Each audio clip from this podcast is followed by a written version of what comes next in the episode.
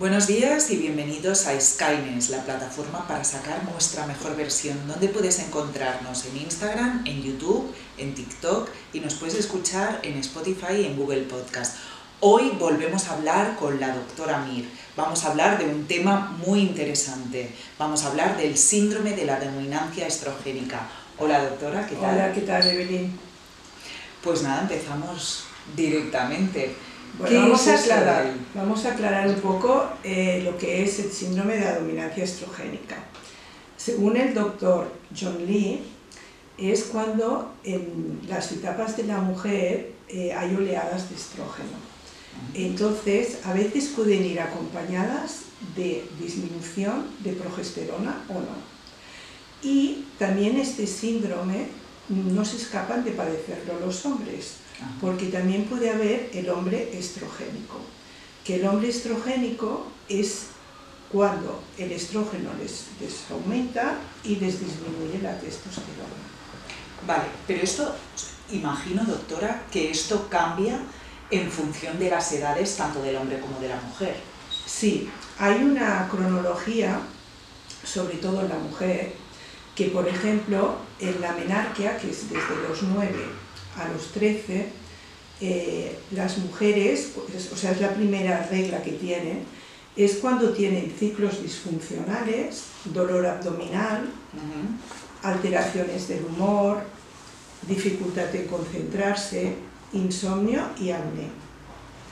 Después, y esto es la menarquia, ¿no? Esto es la menarquia. Aproximadamente, ¿qué, ¿qué, edades, doctora? De, los... de los 8 a los 13 años. ¿vale? Luego tenemos los post 30 años, que en esta fase hay la dominancia estriol-estradiol, ¿vale? que es toda la, etapa fértil de la mujer.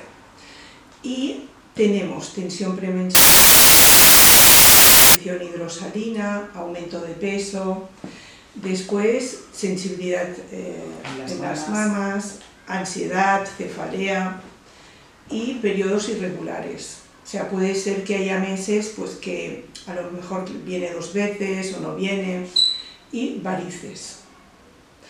Hemos de tener en cuenta que es muy importante que desde los 35 a los 50 años lo, que nos, lo que pasa es que el 75% de la progesterona disminuye. O sea, el cuerpo no la fabrica ya tanto, ¿no? Y entonces, de los 35 a los 50, eh, hay una disminución de un 35% del estrógeno. Por eso, a partir de una determinada edad, ya a los 40, hay un problema importante de bajada de líbido, ahora ya hablaremos de los post 40, y también de, de infertilidad, ¿no? Porque claro, eh, la progesterona, hay un descalabro de la progesterona baja muchísimo. Hay en personas que esta progesterona baja mucho antes, dependiendo de, cómo vaya. Aquí, aparte de lo que hemos dicho, hay cambios en el humor, hay insomnio, también alopecia, ganancia de peso, pero ya en la grasa central. Esto en estas edades de los 35 a los 40. Más en los 40. Más en los 40. Vale, es decir, premenopausia... Eh, aún no. No sería esto premenopausia. No, aún no. Eh, la premenopausia yo la calculo de los 48 eh, a los 55. Vale, ¿vale? Perfecto. Pero ya en esta etapa se gana un poquito de peso central, el tipo obesidad central, en los 40 también hay alteraciones de memoria a corto plazo y es cuando ya la mujer empieza a dar ya un poco de como dominancia estrogénica un poco superior, como serían los ovarios poliquísticos, los quistes de ovarios, las mamas fibroquísticas. Yo veo aquí en mi consulta mucha gente con cáncer de mama. Luego también muchas endometriosis y ya empiezan a, salir las enfermedades autoinmunes. Como por ejemplo un útero que son no... debidas a los, digamos, a las hormonas, a los estrógenos y la progesterona. Al desbalance, al desbalance estrógeno-progesterona. ¿eh? Luego ya vendría la, la menopausia, pre y menopausia, que es de esta edad que hemos dicho, de los, lo que en España está ahora es de los 47 a los 55. Y sería también problemas de migraña, problema de obesidad central, la mujer cada vez tiene menos tolerancia al estrés, eh, se cansa con, más facilidad estos cambios de humor y también mucha alopecia y ya empieza un poco la sequedad vaginal y de mucosas, porque también se queja mucho, todo, todas las mucosas las tengo secas, doctora, o sea que... También en la menopausia las mujeres se quejan mucho de la sudoración excesiva, Tienen signos vasomotores de sudoración, rubor y calor. O sea, a veces estás en una reunión y ¡paf! te pones toda roja, ¿no? Y esto es la, la, la, menopausia. Y ya cuando hablamos de posmenopausia, a partir de los 55, son todos estos síntomas que hemos dicho agudizados. Y entonces no hemos comentado que en la mm, pre y en la menopausia eh, está la estrona, que esta, esta hormona es una hormona de depósito. O sea, aumentan los adipocitos, también te aumenta entonces la obesidad central y eh, se puede dar la aromatización, que esto es muy importante, porque la aromatización es la que una testosterona puede transformarse en una estrona. Y entonces se ha de ir con cuidado con las hormonas, porque aromatizar no es bueno, porque cuando el enzima aromatasa eh, no la inhibimos, sino que al revés se estimula mucho, puede generar cánceres hormonales, tanto en, en el hombre podría ser próstata, y nosotros pues ovario. Es importante sobre todo en el climaterio eh, mesurar mucho y hacerse analíticas para saber exactamente en qué fase estamos. ¿En qué tema? ¿Cómo podemos...? Bueno, ahora hablaremos del tema de analíticas para ver el tema hormonal. Vamos eh, primero a ver de qué manera afecta al hombre. La mujer ya hemos visto que es un amplio abanico ¿no? de, periodos de su vida, pero el hombre que no tiene menstruación. El hombre, por ejemplo, eh, ¿cómo vemos estas condiciones proestrogénicas? Cuando, sobre todo, hay una obesidad central, que entonces significa que ha aumentado el estrógeno y ha bajado la testosterona los hombres que se estresan mucho, eh, les aumenta el cortisol, que esto también lo podemos valorar. Luego, cuando tienen una carga glucémica en su alimentación muy alta, que se vuelven eh, un poco resistentes a la insulina. Y por último, hay, hay hombres que no se desintoxican bien y, son como que se alimentan pues bebiendo mucho alcohol, fumando, etc. Todas estas condiciones hacen que el hombre se estrogénica, o sea, sea estrogénico. ¿Qué síntomas tiene? Pues ginecomastia, les aumenta la talla y el pecho, luego tienen cáncer de próstata e hipertrofia prostática, también sarcopenia, les disminuye la, la fuerza muscular, también la libido y entran en, andropausia cuando hay un predominio estrogénico. Luego muchos tienen infartos y problemas de corazón. Y también les baja mucho la espermatogénesis, o sea que se vuelven un poco infértiles. ¿Y, de qué manera, qué patologías da, da cuando tenemos una dominancia estrogénica muy severa? A ver, la dominancia estrogénica severa nos lleva a endometriosis, que es una enfermedad autoinmune. Luego tenemos eh, mamas fibroquísticas que a veces desembocan en un cáncer de mama, eh, ovarios poliquísticos, o sea, el síndrome SOP, también quistes de ovario, podemos miomas, eh, que son tumores benignos en el útero, y hemos de tener en cuenta de, no, de todos los cánceres hormonales, porque cuando, el estrógeno, cuando hay severo es donde puede, en el hombre sobre todo, sería lo que hemos hablado antes, la hipertrofia prostática y el cáncer de próstata. ¿Y de qué manera podemos evitar esta dominancia estrogénica? Eh, a ver, la, eh, la, podemos evitar con intentando no eh, exponernos a los xenostrógenos. ¿Qué son, doctora? Los xenostrógenos son, ambientales. Es todo lo que el ambiente, insecticida, pesticida, químicos. químicos, químicos. Luego también disruptores endocrinos, que estos los tenemos en el baño y en la cocina.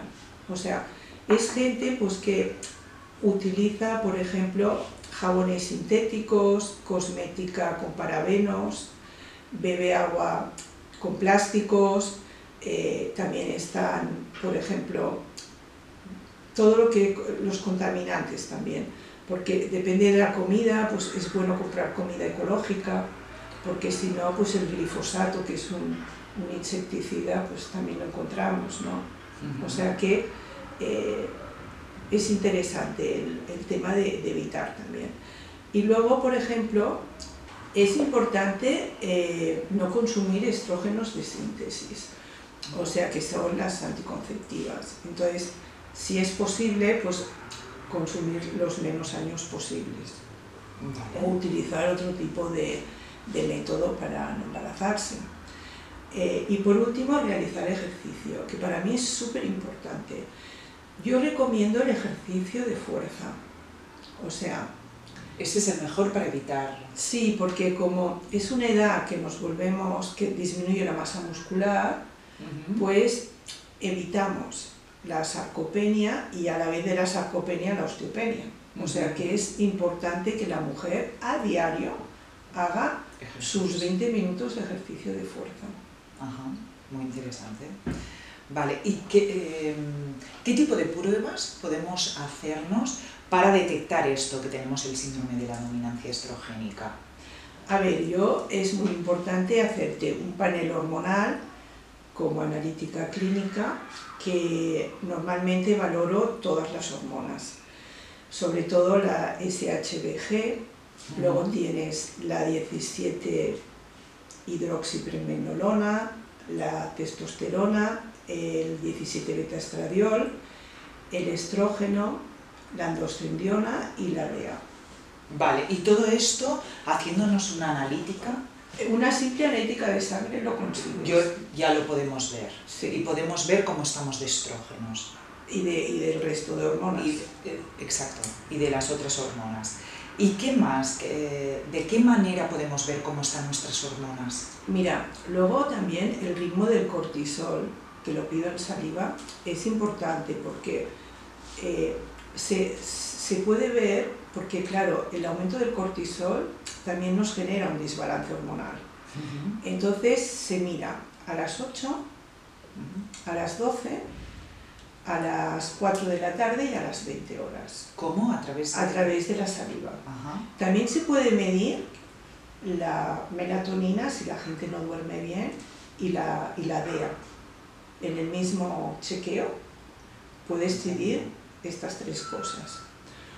Luego también suelo pedir los metabolitos, o sea, en orina, que son el 2OH estrógeno, el 4OH estrógeno y el 17 beta estradiol.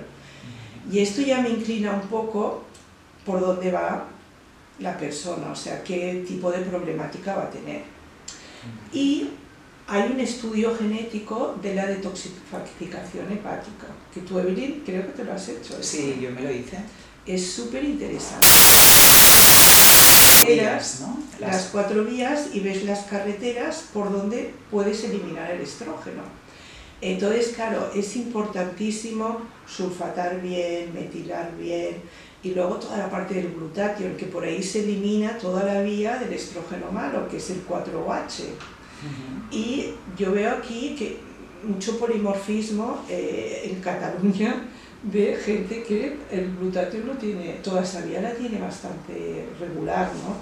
Entonces, claro, puedes evitar toda la patología que hemos hablado, sabiendo un poco genéticamente cómo tu hígado se desintoxica. ¿eh?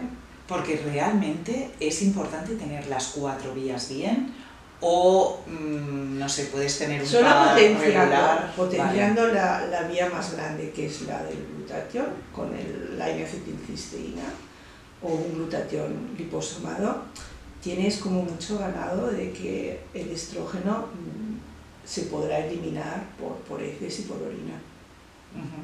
Luego tienes otra cosa importante que son los neurotransmisores en orina de 24 horas. Porque claro, mucha gente en estas etapas baja su líbido, entonces claro, la libido la domina mucho la dopamina.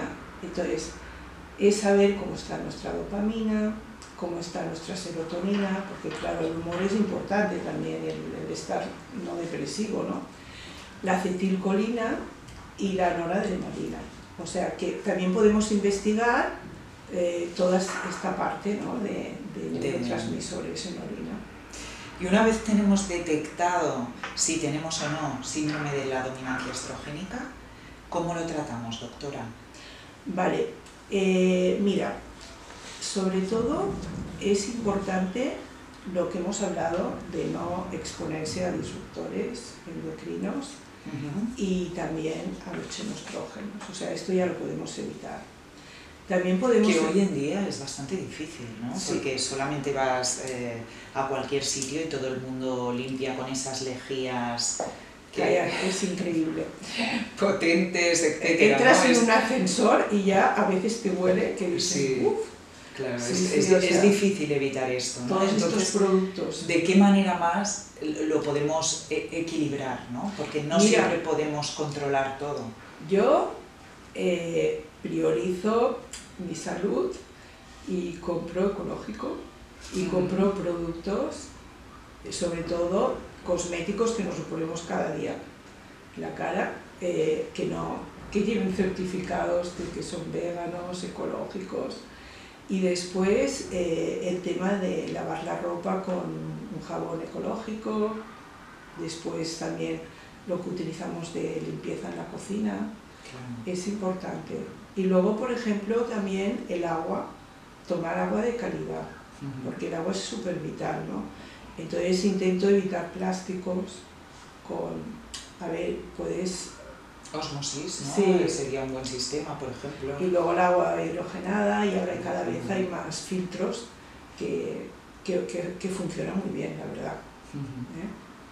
Luego, por otro lado, hemos hablado todo el tiempo de que la obesidad central nos hace que tengamos los estrógenos altos. O sea, evitar engordarte, tanto en el hombre como en la mujer. ¿eh? Pero cuando es un tema hormonal a veces no es tan fácil, ¿no, doctora? Supongo que te has encontrado, hay gente que dice, yo con el agua me engordo, ¿no? Y esto a veces, muchas veces va relacionado con un tema hormonal. Exacto, por eso luego hablaremos un poquito del tratamiento que se puede dar, que entonces la, la mujer y el hombre tienen menos tendencia a engordarse, vale. ¿vale? Sobre todo con la, con la reposición hormonal, ¿no?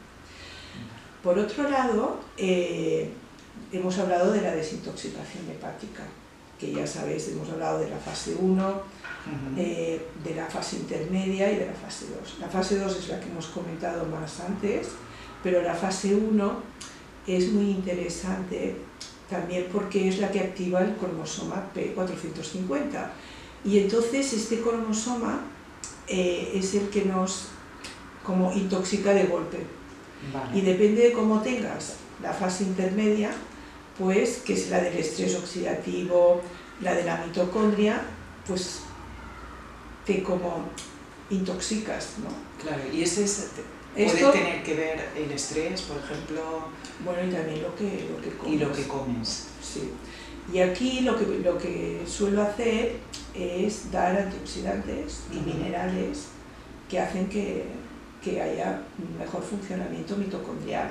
Y en la fase 1 lo que haríamos es, se ha descubierto la, la crisina, que viene de la pasiflora, se puede hacer la magistral es que los tóxicos no entren eh, tan rápidamente, o sea, como que mesura la intoxicación más lenta, ¿no?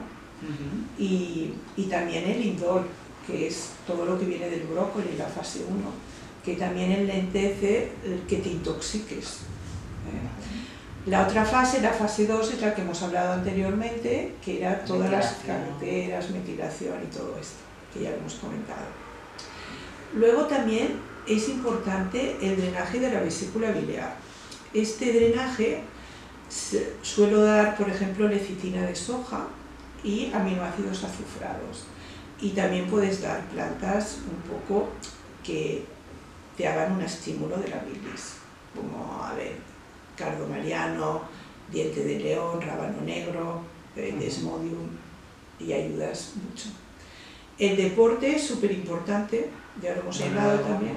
De fuerza, sobre todo. De fuerza. Eh, el cardio también funciona. Podría un poco mixto, ¿no? Y aquí ya vienen los nutracéuticos. Los nutracéuticos, primero hablaremos de, la mujer. Eh, en estos, por ejemplo, eh, suelo dar el aceite de onagra, que es el gamma linoleico, y es el omega 6. Entonces, normalmente doy durante todo el ciclo 202, que es 2 en el desayuno, 0 en la comida y 2 en la cena, antes de las comidas. También, aparte de este, están algunos eh, Vitex castos, que este es muy interesante porque eh, doy mil miligramos también durante todo el ciclo, porque sube la dopamina, la progesterona, es progestágena, y además también nos, mejora porque disminuye la, la hormona de... ¿Se llama? Perdona. ¿eh? aumenta la dopamina, progesterona y GABA y disminuye la prolactina. Exacto. Vale, empezamos por Vitus. Exactamente. Vuelve a hacer el... 3, 2, 1. Seguimos por el Vitex. El Vitex albus castus eh, es un, o sea, va súper bien, doy mil miligramos una o dos veces al día, dependiendo de, de la patología que tenga la paciente, y aumenta la dopamina, el GABA, la prolactina y disminuye la prolactina. ¿Qué pasa? Que si tomamos Vitex, regula el dolor de la de la barriga, bueno, de, la parte abdominal, el estado de ánimo y el apetito. O sea que es muy interesante. Es la zarzaparrilla, el Vitexanus castus. Luego también tenemos eh, el ñañe mexicano o el ñañe silvestre que se llama William. Este lo suelo dar solo ah, en la segunda parte del ciclo, porque es progestágeno. Y ya vamos a hablar de las hormonas bioidénticas. ¿En qué consiste esto del tratamiento hormonal bioidéntico? Que a mí me tiene maravillada esto. A ver. Eh, es de origen natural, ¿no? Sobre todo. Es de origen natural y están hechas en el laboratorio. Vale. Y la ventaja es que no estimulan el citocromo P450 del hígado, que sería la fase 1, que hemos estado hablando del hígado. Después se puede, o sea, podemos hacerlo vía vaginal o vía transdermal. Entonces, eh, lo interesante es que la vía vaginal necesitas cinco veces menos la dosis que la vía transdermal. Y hay receptores específicos que la absorción es súper disponible, como, como, por ejemplo la parte clitoriana en la mujer y la parte de escrotón en el hombre. Que entonces es, sería aplicar un puff o una dosis eh, cada noche en una única toma. Y la gente que tiene como síntomas más severos se puede hacer la mitad de la dosis por, por la noche y la otra mitad por la mañana. Eh, también otra ventaja es que mm, es es muy fácil de, de hacer y se dispensan en, en, botes de 50 gramos. Porque esto, claro, imagino que la fórmula, doctora, no será eh, la misma para usted que para mí, ¿no? Es, va en función de toda la analítica anterior que hemos comentado, ¿correcto? Exacto, o sea, yo sin previa analítica hormonal no, no, no las prescribo. Por eso es bioidéntica, ¿no? Porque es Exacto. adecuada a cada persona en concreto, ¿no? Y cada, cada, persona tiene una fórmula diferente, imagino. Bueno, depende un poco de la clínica, ¿no? Si me viene una persona que me comenta pues, que tiene sequedad vaginal, pues el estrógeno de la sequedad vaginal es el estriol. Entonces, normalmente se suele poner progesterona, estriol y testosterona.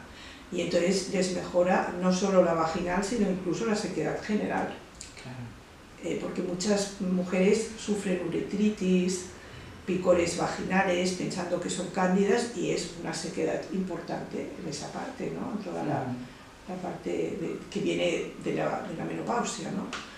Otras, por ejemplo, me viene que tienen síntomas vasomotores, como rubor, calor, sofocaciones. Entonces aquí utilizo una fórmula que es la fórmula BIES, porque en Estados Unidos ponen dos estrógenos, que es el estradiol y el estriol.